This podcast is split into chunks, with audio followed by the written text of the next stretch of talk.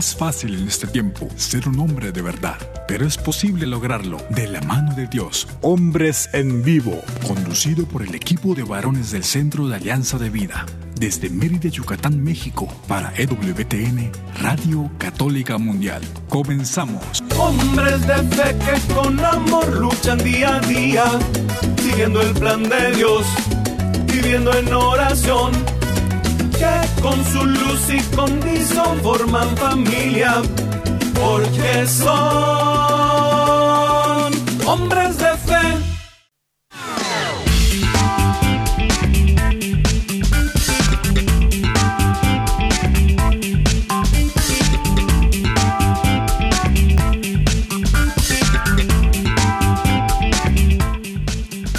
¿Qué tal amigos? Muy muy buenas tardes. Bienvenidos a una emisión más de este su programa Hombres en Vivo.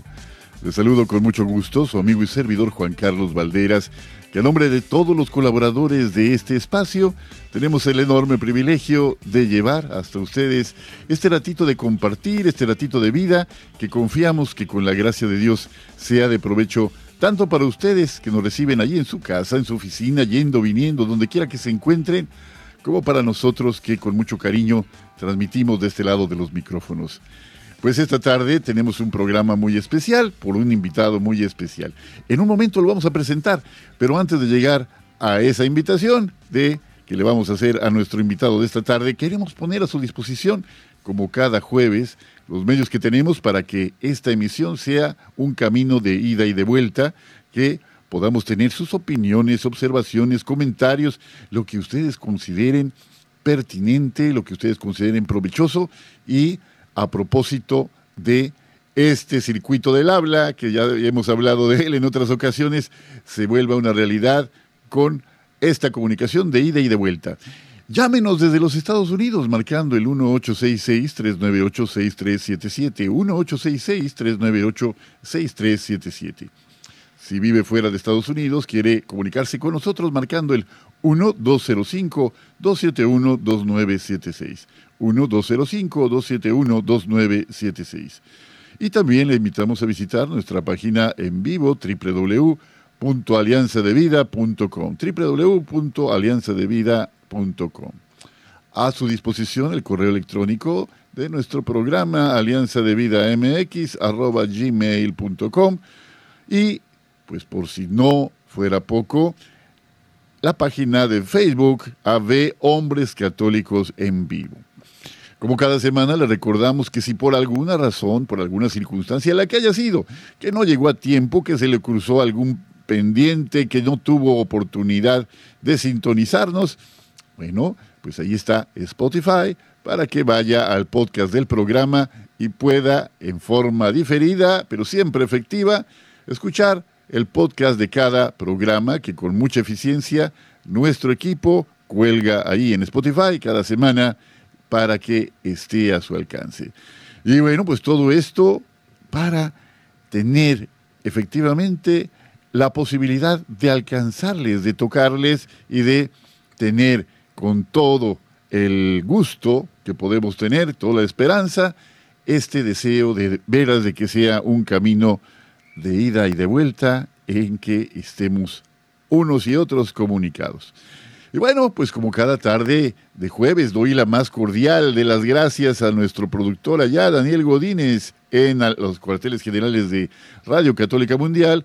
Allá, gracias Daniel por hacer posible pues los enlaces, hacer posible la coordinación de nuestros invitados, hacer posible pues con ese ánimo tan propio que te caracteriza que esta emisión llegue a tantos y con tanto provecho que por la fe sabemos que así es. Gracias Daniel, un saludo a Douglas Archer también allá en Alabama. Y aquí en la Ciudad Blanca, en la península de Yucatán, en México, gracias César Carreño por esta labor también siempre callada, siempre discreta, pero siempre efectiva, que hace posible que nuestra señal se enlace con la de Radio Católica Mundial y de allí a las emisoras afiliadas en los Estados Unidos y a las plataformas digitales en todo el mundo. Así que muchas gracias Daniel, Douglas, César, nuestro equipo técnico y con todo el gusto y con toda la alegría doy también la bienvenida a nuestro querido amigo Jairo César Olivo, colaborador habitual de este programa. Jairo, bienvenido. Mi querido Juan Carlos Valderas, ¿cómo estás? Qué gusto saludarte y qué gusto saludar a toda la audiencia maravillosa de EWTN. Contentos porque el día de ayer tuvimos la romería de Nuestra Señora de Zapopan, una fiesta hermosísima, una fiesta que nos llena el corazón. Los encomendé, te encomendé Juan Carlos, encomendé al Padre J, encomendé a toda la audiencia maravillosa de EWTN. Mis hermanos, ¿qué quieren que les diga? Que Dios los bendiga. Pues esa es tu rúbrica, tu señal, la claridad que siempre tienes en tu mente y en tu corazón de que lo más importante es que Él sea quien nos bendiga, Jairo. Y sí, te veía muy contento siempre. Yo sé que tu devoción por Nuestra Señora de Zapopan es algo que te caracteriza. Y ayer, 12 de octubre, que se hace la famosa romería, es que la imagen de Nuestra Señora de Zapopan, la Virgen de Zapopan, la generala, regresa nuevamente después de haber recorrido las parroquias de la zona metropolitana de Guadalajara, regresa nuevamente allí a la catedral, eh, a, su, a su lugar, ¿verdad? De Zapopan, justamente.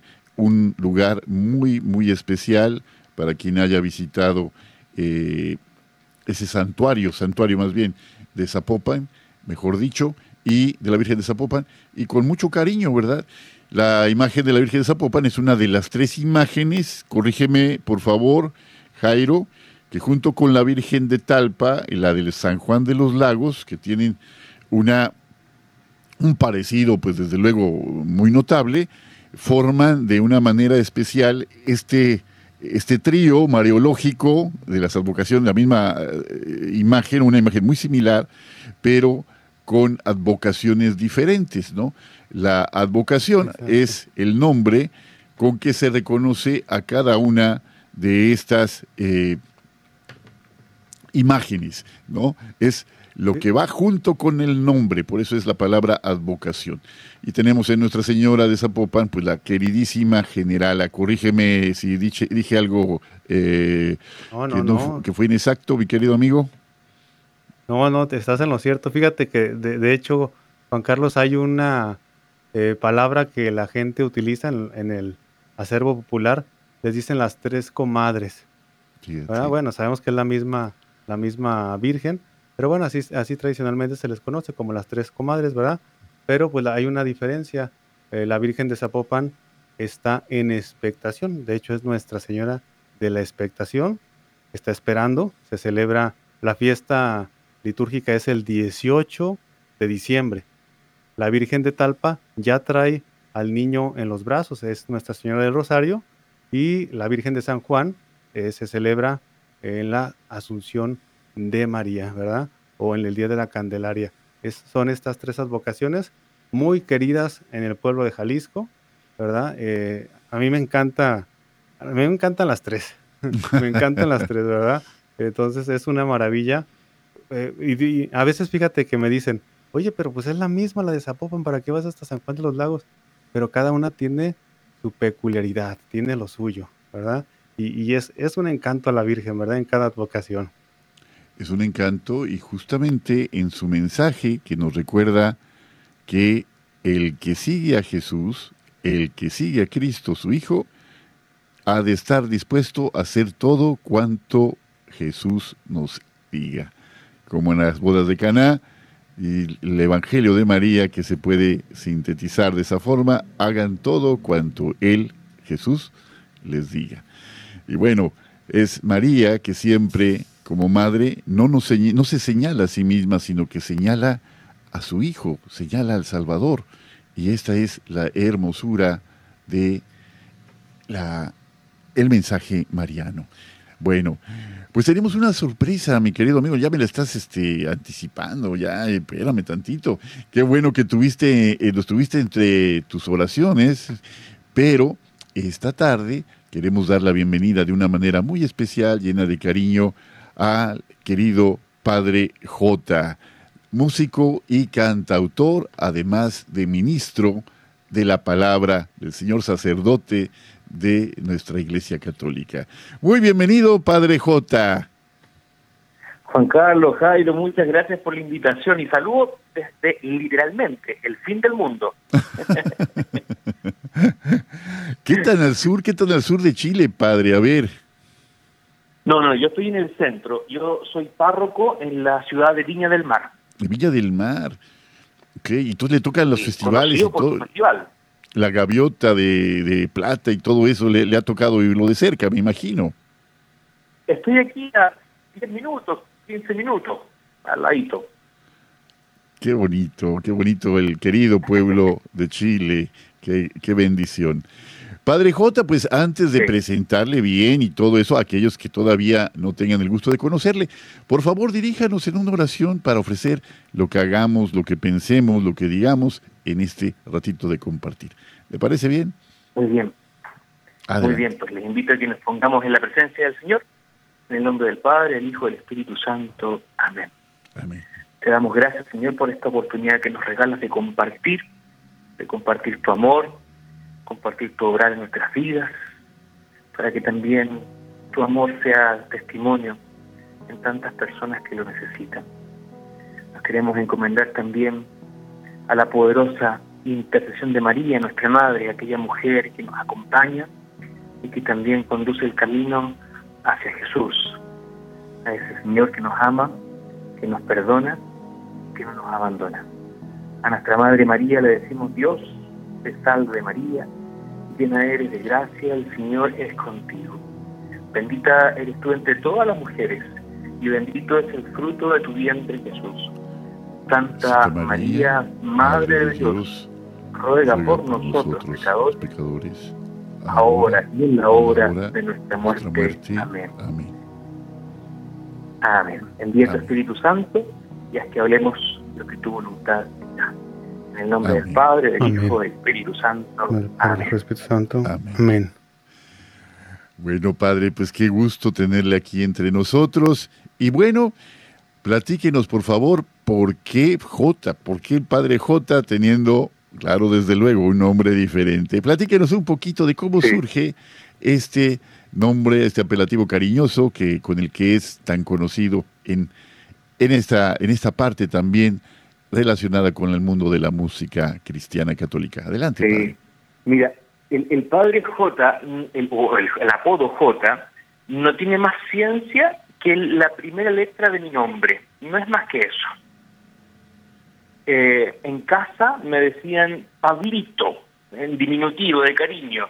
Y cuando mi mamá se enojaba, me, nombraba por los dos nombres. cuando yo escuchaba mi nombre completo, ay, dije, algo hice. mi mamá se enojó. Y mis amigos, em, en aquel entonces estaba muy de moda esta cosa de, acortar los nombres, JP, y al final quedé como el J. Y desde ese entonces, yo estoy hablando cuando tenía, qué sé yo, 12 años, estamos hablando del año 92. Desde aquel entonces hasta ahora, el apodo J no me ha dejado. Inclusive mi obispo cuando me ordenó sacerdote, él siempre se refería a mí como el padre J, el padre J, el padre J, y, fue algo que, que, quedó popularmente acá en mi país, y cuando ya comencé un poco a, a, relacionarme con la evangelización digital, con la música, ya se hizo masivo. Sí, tuve algunos, algunos problemas con los choques culturales, porque mi apodo no significa lo mismo en todas partes.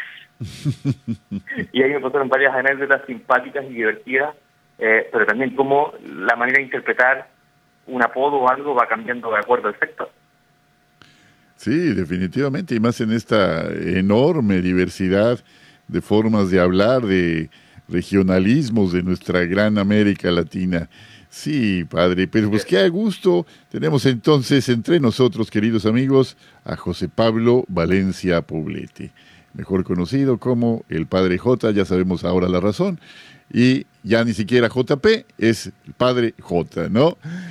Bueno, pues bienvenidísimo de veras y, qué lindo acento, qué lindo acento tiene eh, eh, este usted, ahí me gusta mucho el acento eh, de nuestros hermanos sudamericanos, muchos acentos muy, muy hermosos por la diversidad y que es muy fácil que una persona pueda ubicar de alguna manera a un compatriota de esta gran patria que es América Latina, eh, a través de este acento, ¿no? Y aquí tenemos a Jairo. Jairo es un queridísimo colaborador, eh, padre, que en la segunda, en la última parte, tiene algo preparado para, para, para usted, ¿no? Que es un juego muy bonito, muy Oh. simpático, ¿no? Pero bueno, Jairo, adelante. Para que se prepare, padre. ya me dio miedo esto, me dio miedo. No, no, no, padre. eh, lo- los chilenos son muy hábiles, así que eh, vamos a confiar en esa capacidad que tienen, ¿verdad? Fíjese que yo, yo quiero mucho al pueblo de Chile y, y me he acercado a, a ustedes por dos santos, Santa Teresa de los Andes y San Alberto Hurtado. Mi sueño es algún día conocer el, el santuario de, de- de Teresita de los Andes, ¿verdad? Espero que Dios me conceda la gracia. Pero a través de la lectura de su vida, pues eh, conocí un poquito eh, cuáles son los, los territorios, digo, no físicamente, pero sí este, eh, teóricamente, ¿verdad? Y que iba para allá y, y San Alberto iba para acá. Entonces más o menos me voy conociendo la historia de Chile. Y no, bueno, pues qué, qué, qué honor, padre, que, que esté con nosotros. Sí, Y bueno, sí. pues ya ahorita Fíjate, estalqué sus redes sociales. Para comentarte, yo estoy recién cambiado de parroquia, pero estuve en la parroquia, antes Algarrobo, donde Santa Teresita hacía catequesis Ah, en a serio. los niños. Estuve en la parroquia, en Algarrobo, en un sector, un balneario turístico acá en, mi zona, donde Teresita de los Andes hacía eh, catequesis, porque el, el párroco de ahí, de Algarrobo, era su primo, el padre Jaime Fernández, que yo tuve también como seminarista con él, el padre Jaime Wow. Fernández. Así que tuve la gracia de acercarme muy muy muy próximo a, a esa historia, es- a esa a esa gracia y, y a, esa a ese espíritu que deja también en un lugar constante cuando pasa. Sí, no, Qué pues qué maravilla, padre. Con razón tanta santidad, ¿eh? sí. No, no, no, una, una bendición compartir esas experiencias, ¿no? Y efectivamente, Sí. el padre Alberto Hurtado, una- un padre pues mucho más reciente, ¿verdad? Mucho más cercano a nosotros en el tiempo, con una, un testimonio hermosísimo, hermosísimo, como el de, suele ser la, la vida de los santos, y desde luego que viviendo esta fe de manera encarnadísima, la famosa camioneta verde, nos sí. platicaba René Ortega, ¿no? Que era un una camioneta que, que él usaba para recorrer las calles, para auxiliar a las personas en necesidad, la famosa camioneta verde. Y ese dicho que, pues, el mundo no es un, un valle de lágrimas, precisamente, ¿no? Ni tampoco No. un lecho de rosas, ¿no? Pero que esa Acá esperanza... tenemos, la, la Sí. gracia, tenemos la, La gracia gracia. acá, perdón, que yo aquí a- también a 10 minutos estoy de la iglesia donde bautizaron a San Alberto Hurtado, que fue la parroquia de Viña, nuestra ciudad de los Dolores. Ahí bautizaron a San Alberto Hurtado. ¿Qué, qué cosa tan cerquita de los dos santos que mencionabas, Jairo, ¿eh? Qué, qué cosa tan, tan, tan es coincidencia. una- es Y faltó Laurita Vicuña. Es una gracia. Laura faltó Laurita Vicuña, Vicuña. ¿eh? Laurita Vicuña. Salesiana, Sí, ¿verdad? Es del sur, es de más al sur. Más al sur. Bueno, padre, Sí. pues eh, usted pertenece a un pueblo, a una nación, como muchos de nuestros pueblos latinoamericanos, una nación de, de artistas, de una persona de sensibilidad extraordinaria, ¿no? Tenemos, eh, bueno, a mí, a mí me encanta la poesía de Pablo Neruda, Pablo Neruda, al margen de lo que haya sido en su vida personal, eh, una, una, un poeta de primerísimo nivel, ¿no? O- ot- otros poetas, corríjame, Violeta Parra fue paisana suya, Violeta Parra, la autora de... Violeta sí, ¿verdad? Parra, Sí. Sí. Eh, Víctor es- Jara, Víctor Jara, eh, de trágica, trágica muerte, ¿verdad? Eh, pero Isabel Allende, la escritora. Isabel Allende. Isabel Allende. Bueno, Víctor sí. Jara fue seminarista. De verdad. No sabía yo Víctor eso. Jara fue seminarista. Sí. Eh, eh, la, la la- la canción, a ver, corríjame, por favor, también. La canción de este, las, mis- las casas de cartón es de Víctor Jara. Qué triste suena la lluvia en las casas de cartón. Qué triste. Esa, esa canción. Mm, No, no me suena, pero vamos, es cosa de buscarlo en, en- en el mundo del universo de Internet. No, el mundo de la Universidad de San, San Google también. bueno. No, no, no. De verdad es que es este. Creo que algo propio de la Ah, aquí está diciendo Daniel Godínez. Aquí nos manda por WhatsApp Daniel Godínez una nota. No, ya, pórtate serio, Daniel Godínez, por favor. Nuestro productor.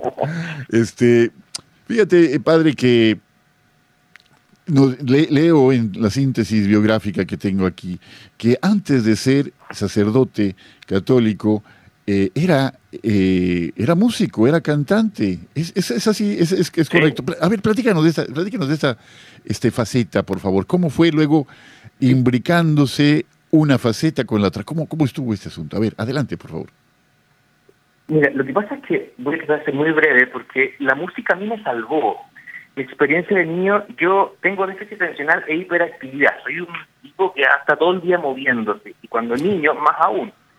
Por ende me costaba concentrarme, era el mismo problema del curso, inquieto, que para mí era más interesante las moscas volando y el ejército de hormigas que andaba en el suelo. Para mí eso tenía mucho más eh, importancia eh, que la clase de la profesora. Por ende yo andaba buscando siempre esta novedad. En ese contexto la música me ayuda a concentrarme, me ayudó a poder desarrollarme, etcétera. Eh, evidentemente, cuando salí del colegio, me dediqué a la música. Primero a, andaba de bar en bar cantando con guitarra.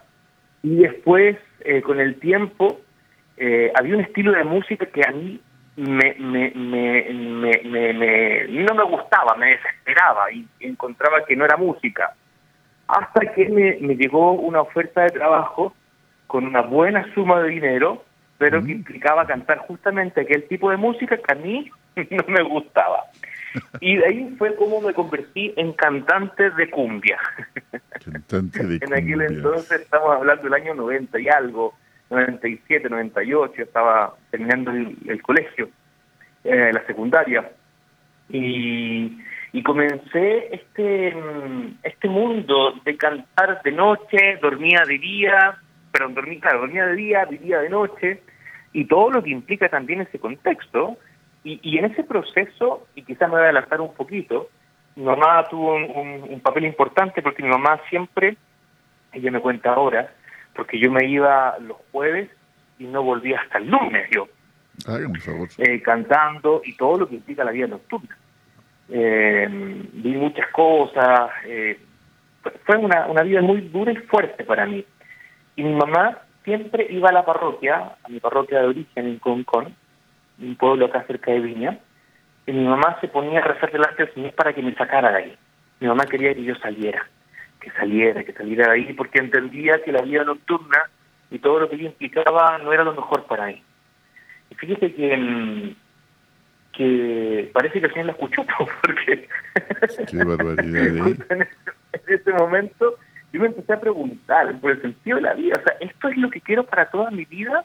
Porque mis padres eh, siempre me han enseñado, papá, mamá me han enseñado que la vida tiene sentido tanto cuanto es donada a las personas.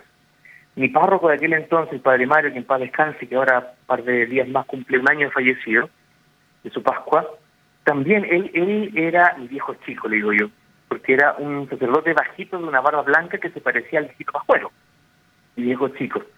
Y él me enseñó también la caridad cristiana. La caridad eh, tenía sentido cuando su vida era derramada por completo hacia los demás. Yo me formé con las dominicas de la presentación.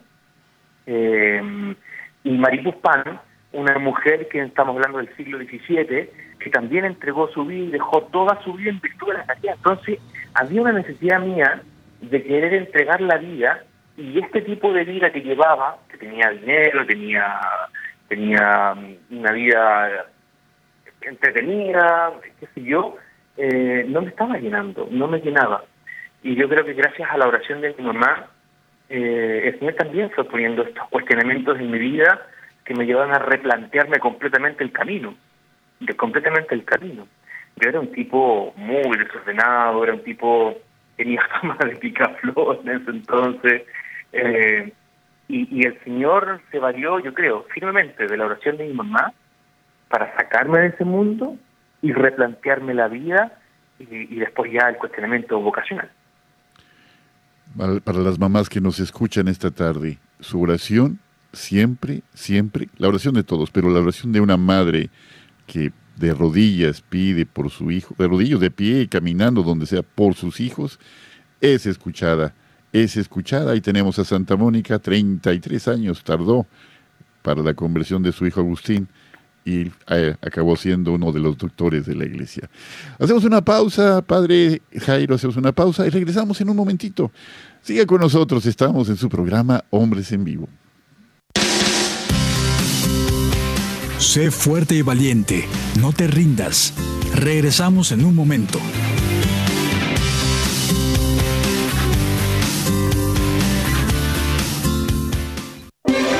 Si quieres conocer más acerca de nuestra labor, llámanos al Centro Alianza de Vida en Estados Unidos al 682-772-1958.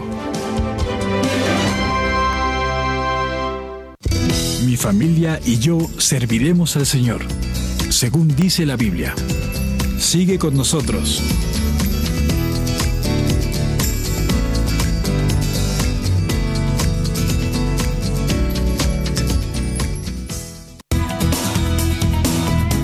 Gracias por seguir con nosotros en tu programa Hombres en Vivo.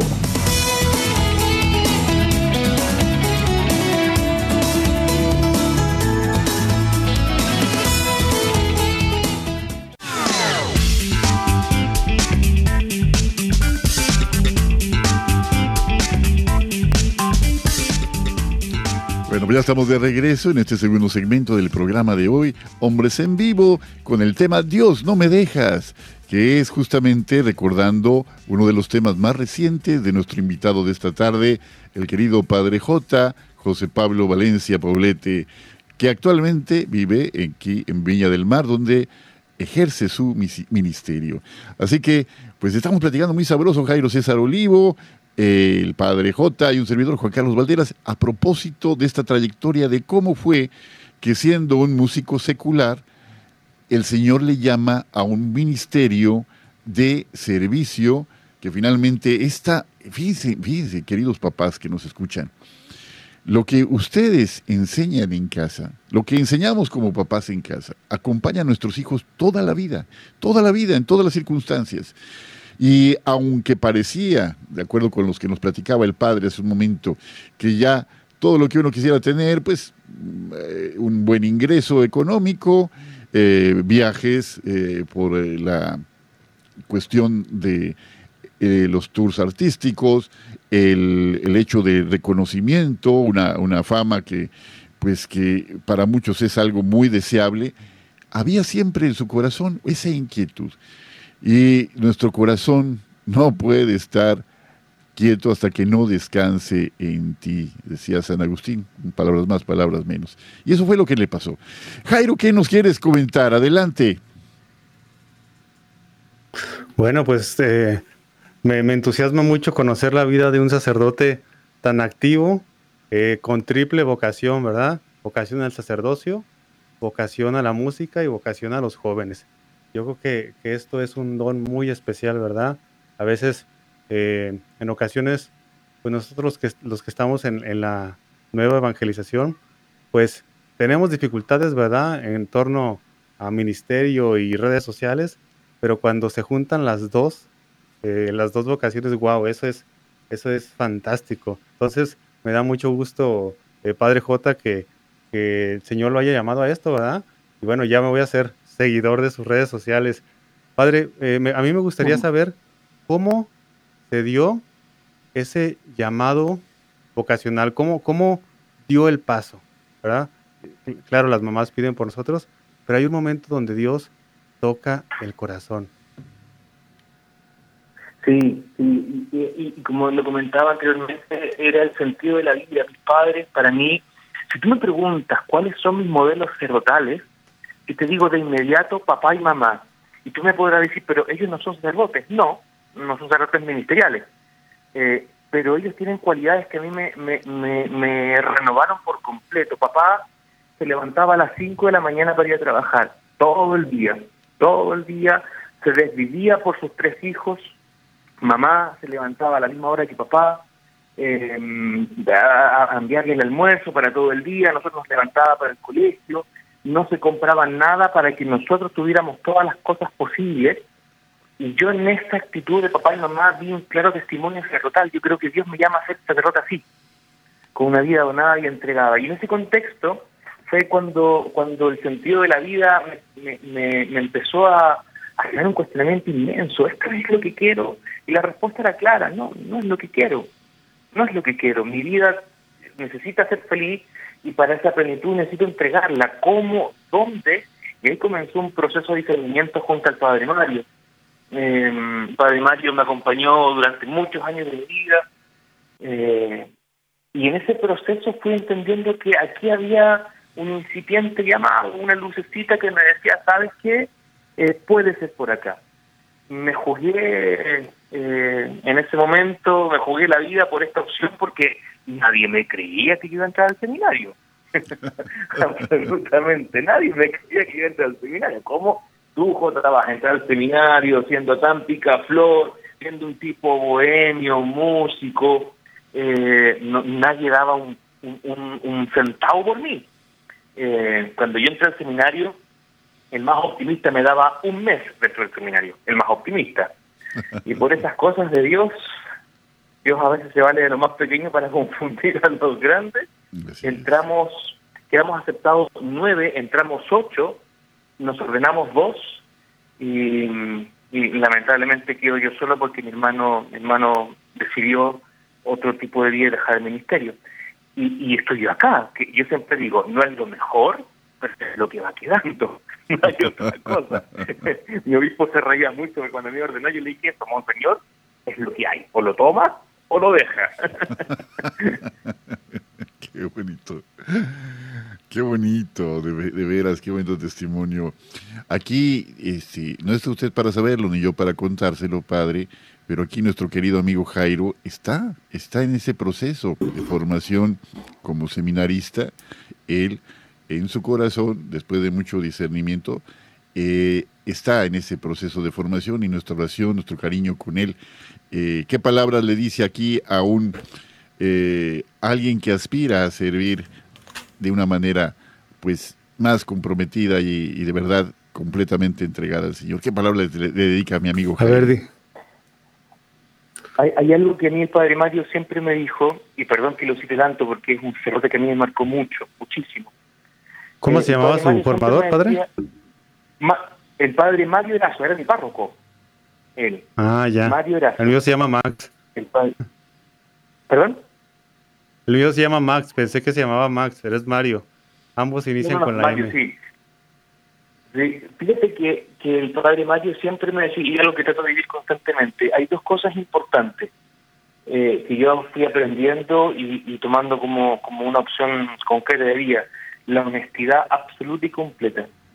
Eh, Dios, si uno quiere que sea cura, lo vas a hacer, no importando nada. Y que el Papa suponga, vas a hacer. Si Dios lo quiere, lo vas a hacer. Y en ese sentido, la honestidad en la formación es importante.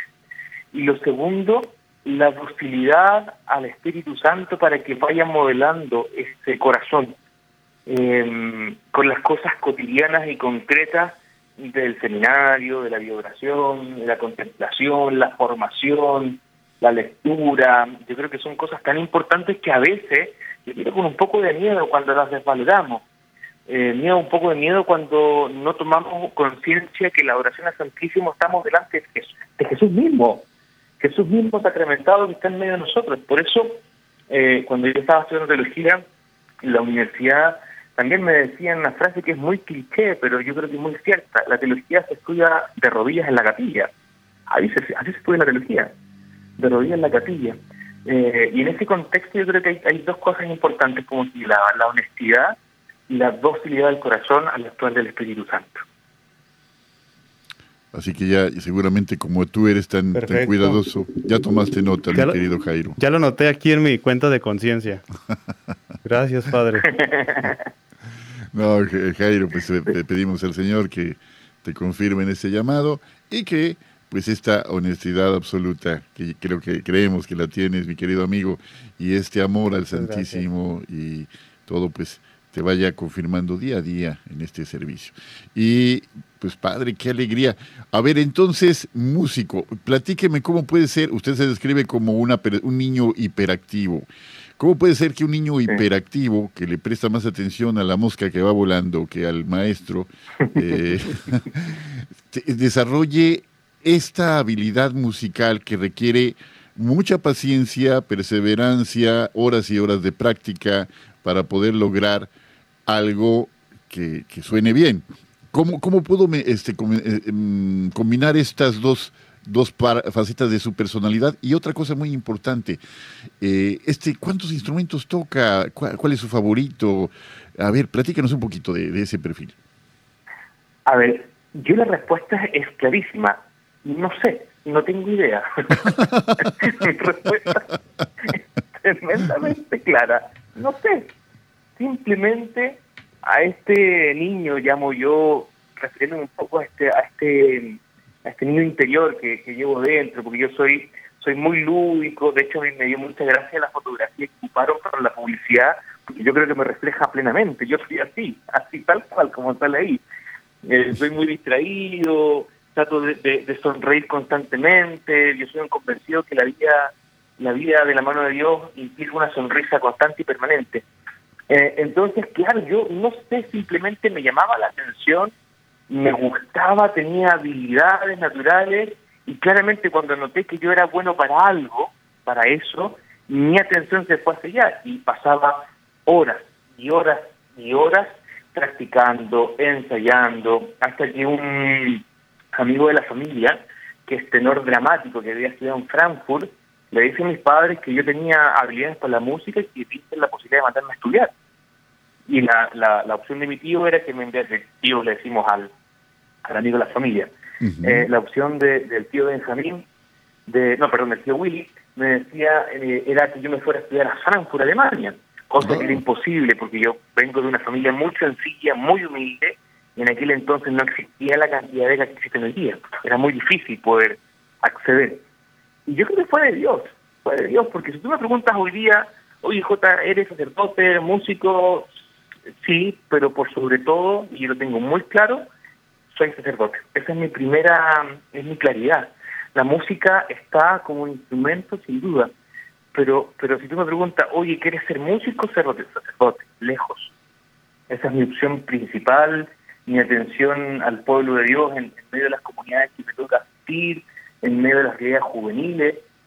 Eh, yo soy sacerdote por sobre todo, eh, es lo que yo quiero abrazar y trato de cuidar enormemente, es mi gran tesoro.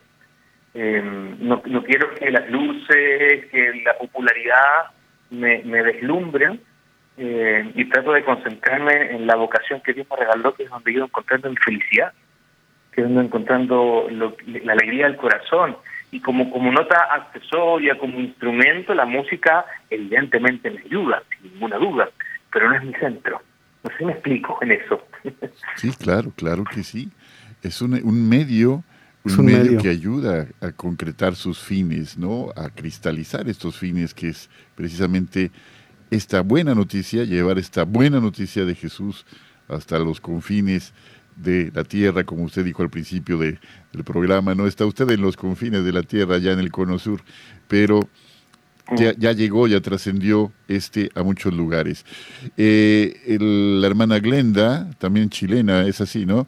Eh, famosísima también por esta combinación de una espiritualidad muy activa, eh, esta contemplativa en acción que podríamos definir eh, me tocó alguna vez hace ya varios, muchos años ya escucharla y, en el momento que terminaba una canción el público empezaba a aplaudir, ¿no? Y ella decía, no, no, no, no, no, no, no, no, no, no aplaudan, la, gloria a Dios. Con palabras más, palabras menos, ¿eh? No quiero, no quiero eh, decir que así, así exactamente, pero sí recuerdo que ella refería toda la gloria, toda, todo el honor a Dios directamente y en este ministerio suyo que acaba de mencionar, esta combinación pues se hace patente, ¿no? Esta, la música es un medio, es un medio para llevar a la gente hasta el Señor. Sí, eh, y eso mismo lo hemos conversado yo acá en Chile también, con padre mío, con, con mi amigo eh, Cristóbal Fons, el padre Cristóbal. Eh, con Cristóbal Fons también hemos conversado harto, él, me ha dado muchas luces también de esto. lleva más años que yo en esto, ha sido un, lindo, un lindo caminar también con hermanos míos, eh, y especialmente con Cristóbal, que somos sacerdotes y compartimos el ministerio. Eh, ha sido una, una belleza también escucharlo. Estuve el fin de semana pasado, tuvimos el, una, la asamblea, la tercera asamblea eclesial nacional en Chile. Eh, y me tocó hacer el himno, me pidieron que hiciera el himno que animara este proceso, donde Cristóbal también participó. Y fue, una belleza. ¿Perdón? Le iba a preguntar justamente eso, porque aquí estoy viendo también en parte de su discografía esta invitación que le hizo la conferencia episcopal para que elaborara el himno de la Asamblea eh, Eclesial, ¿no? Que anima ese proceso sinodal. Y, y, el, y el padre Fones, pues es, es, yo creo que en poco tiempo, con esas canciones tan hermosas, se ha situado en el, en el público eh, pues con un especial cariño, ¿no? Adelante, padre, perdón, adelante. Sí, sí, sí eh, ahora, ahora, yo siempre le digo a Cristóbal, porque mi estilo es más disruptivo, digo yo, porque llegué con toda la, la fuerza del rock y del pop. llegué y, el, y el ¿cómo se llama? Cristóbal va por un lado distinto, pero sí, fue una, una locura esto, porque cuando me proponían esta cosa de, del proceso nodal y trataba de entenderlo, en mi cabeza eh, siempre estuvo este, esta, este eslogan, este lema, cómo renovar la iglesia sin dejar de ser iglesia. esa era una cosa que a mí me, me, me, giraba en mi corazón porque la renovación, la actualización no es cambiar todo, no es estar abajo los cimientos que han, han establecido los pastores, la iglesia en general, y en ese contexto fue naciendo y creciendo también este himno que, fue muy bonito, y cuando lo compuse eh, también tenía en mi cabeza esta mm, posibilidad de invitar a otros cantantes católicos chilenos, para que también la construcción y la ejecución fuera sinodal. De hecho, el himno de la asamblea, eh, cuando uno lo escucha, que está en mi canal de YouTube, lo subí ayer, anteayer, video lyrics, eh, tú no lo puedes cantar solo. Lo hice de tal manera que el aire no te dé para poder cantarlo solo. Necesitas de otra persona para poder cantarlo. Para dejar claro, inclusive en lo musical, la necesidad de la otra persona en el peregrinar. Eh, tiene esos detallitos, el, el, el himno que fue una, una alegría y que tuvimos la posibilidad de cantarlo en vivo el fin de semana pasado en la tercera asamblea eclesial nacional junto al nuncio, junto a nuestros obispos y, al pueblo fiel de, la Iglesia de Chile. Qué bonita experiencia, qué bonita experiencia y cada quien con su estilo, ¿no? Cada quien con una voz, ¿no? Eh, en el caso del padre Fones, que es jesuita él, ¿verdad? Es jesuita, el padre Fones, sí. Este, me encanta esa canción de Señora, ¿a quién iremos? Pues, hermosísima, ¿no? Pero... Tú eres este, nuestra vida. Esa. Señora, ¿a quién iremos? Si tú eres nuestro amor, si tú eres nuestro amor. A ver, platíquenos, cándenos así a capela, padre, a ver, el himno que compuso. A ver, aunque no, no este, llega a la parte complicada, que no se le acaba el aire, platíquenos, por favor, cuéntenos, a ver, cándenos un pedacito de ese, himno, por favor. el himno, el, la letra dice, vengo camino, venceremos la fuerza que Ahí brevemente.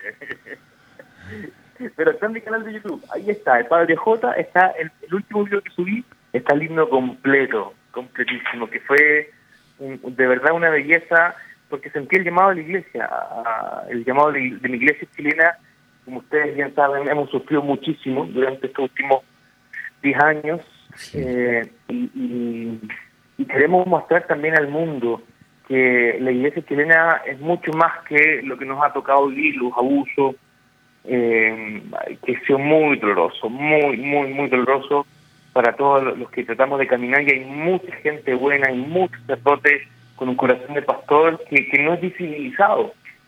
Eh, hay muchas personas que echan ganas y fuerza al caminar y, y, y, eso me entusiasmó a decir que sí a este llamado que me hacía la iglesia mis en, Chile. Yo creo que es un periodo de purificación que la iglesia entera está atravesando, no únicamente la iglesia chilena, que vivió con mucha honestidad, que ha vivido con mucha honestidad y con mucha mucho valor, mucho coraje en el sentido de valor, eh, este deseo de efectivamente regresar a ser iglesia Y, es un proceso que la iglesia alrededor del mundo está experimentando. Así que confiamos plenamente en la acción del Espíritu Santo. Fíjese, padre, yo debía hacer un corte hace rato, se me fue el rollo y, aquí estoy. Todavía ya no, estamos. Ya, no vamos a hacer el corte, le voy a pedir aquí una disculpa a mi, productor, pero este, así de, bonito que está lo que nos está compartiendo. Bueno, eh, Jairo, adelante, por favor. Eh, no, pues eh, me quedo muy, muy entusiasmado con, lo que estoy escuchando. Y ¿sabes quién, quién nos faltó? Creo que el padre Ignacio Larrañaga también es chileno, ¿no? Bueno, en paz descanse. Creo, que era español radicado en Chile. Ah, español radicado en Chile. Español radicado en Chile, exacto y, con pues. tanto bien durante tantos años, ¿no? Eh, pero bueno, eh, adelante, sí, Jairo, discúlpame. Ah, perdón. Y padre, ¿y qué consejo nos podría dar para evangelizar en las redes sociales? ¿Qué tenemos que hacer? Eh, ¿qué, ¿De qué tentaciones nos tenemos que cuidar? Me gustaría que, nos dijera un consejo a los que evangelizamos en redes sociales. Uy, qué complejo eso, porque, a ver, eh, por lo menos de mi experiencia, hay que ser muy honesto, las luces encandilan y cuando encandilan te dejan ciego y le pierdes el rumbo.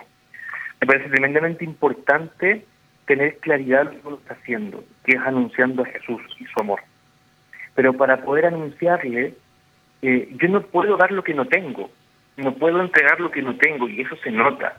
Por ende, yo creo que mi primer consejo antes de salir a, a, echar las redes, literalmente en el, mar de, del Internet, eh, es tener una experiencia profunda de Jesús.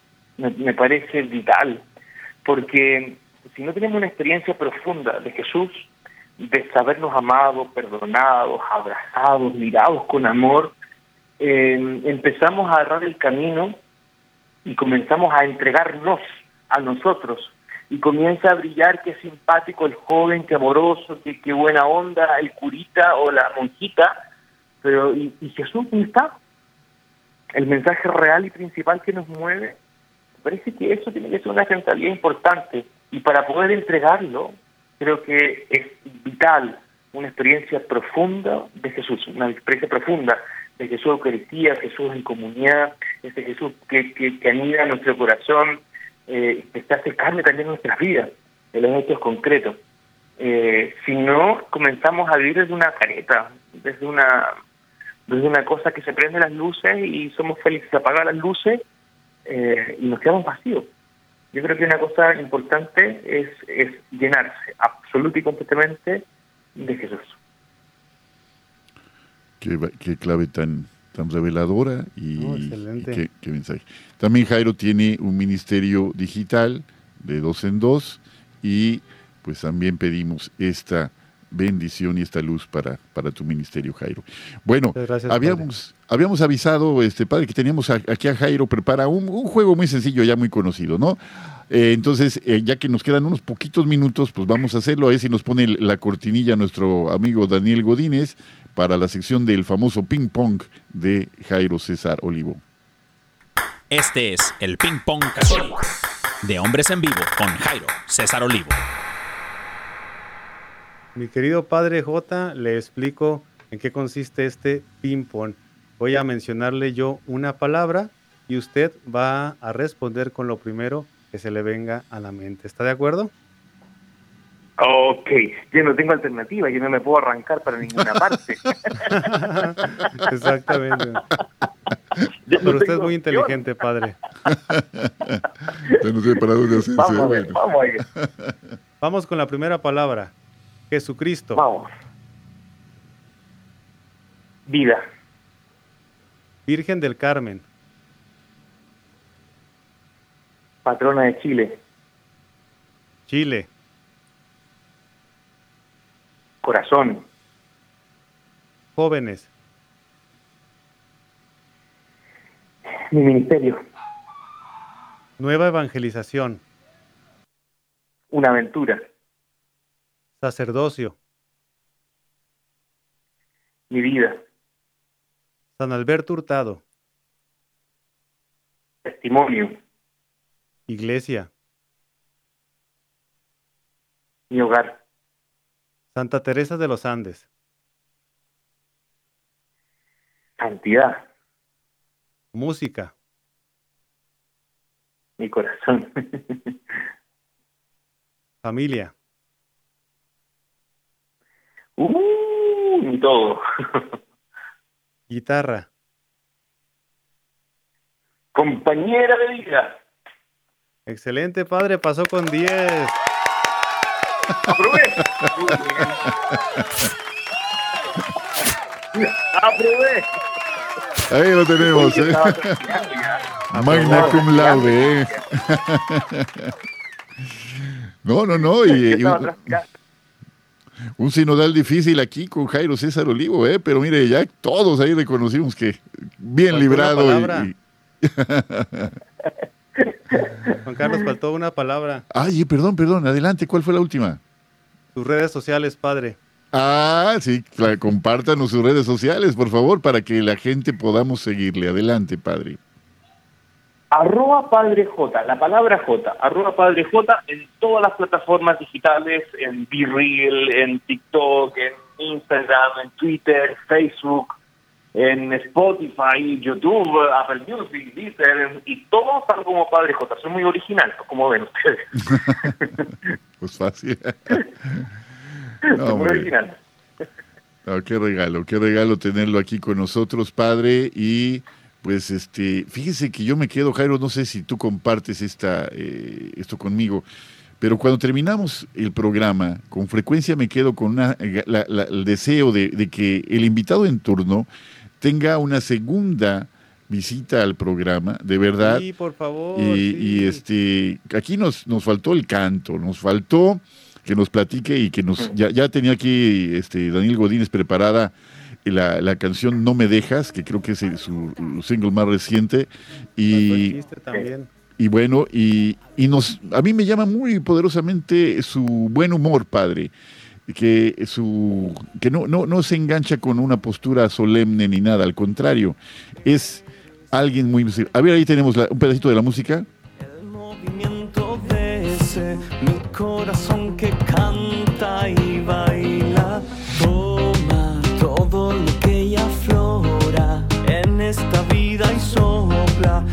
viento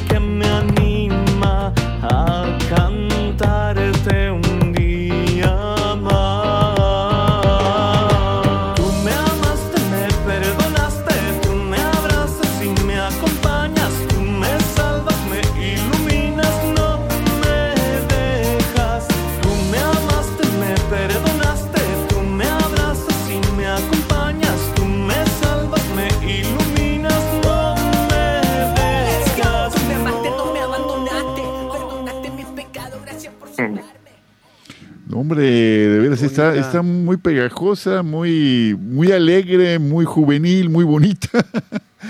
Eso es lo que Sí, necesitamos. Es una canción muy, muy, muy, muy bonita que se trata de bailar y cantar la certeza que Dios siempre está con nosotros, que no nos abandona. Esa es la certeza que debíamos tener siempre. Está con nosotros, a pesar de que nos sentamos a veces tristes, desolados, eh, a veces con el corazón encogido, pero Él no cambia, es el mismo ayer, hoy y mañana. Es el mismo y está siempre con ¿Sabe, nosotros. sabe, Juan Carlos, que yo soy un convencido que la forma más hermosa de anunciar a Jesús es con una sonrisa. Para mí una sonrisa, como actitud de vida, es el acto más rebelde, más revolucionario y más rupturista que hay hoy día. Sonreír me habla de Dios. Sonreír en un mundo que muchas veces está tan acongojado por tantas cosas es un acto tremendamente rebelde y rupturista. Yo por eso trato de, y que esto, adivina de quién lo aprendí, de mi papá y de mi mamá. Ellos me enseñaron a tomar la vida eh, con esta certeza de resignificar las cosas. Pueden ser las cosas mal, sí, pero con la gracia de Dios pueden convertirse en algo mucho mejor. Amén. Padre, se nos acabó el tiempo. Es una bendición tenerle con nosotros. Ojalá, ojalá que pronto, ahí Daniel, por favor, si nos puedes hacer favor de acordar una entrevista, tal vez en enero, no lo sé, para que la- los compromisos previamente eh, contraídos, pues los podamos ir solventando y volverlo a tener con nosotros para el año nuevo. Querido Jairo, gracias. Gracias, Daniel, Gracias, César. padre. Gracias, Juan Carlos. Y amigos, hagan la prueba, hagamos la prueba y veremos qué bueno es el Señor. Un abrazo, Padre, un abrazo, Jairo, Daniel, César, a todos y con la gracia de Dios nos escuchamos aquí la próxima semana. Soy su amigo y servidor Juan Carlos Valderas y este es su programa Hombres en Vivo. Hasta pronto.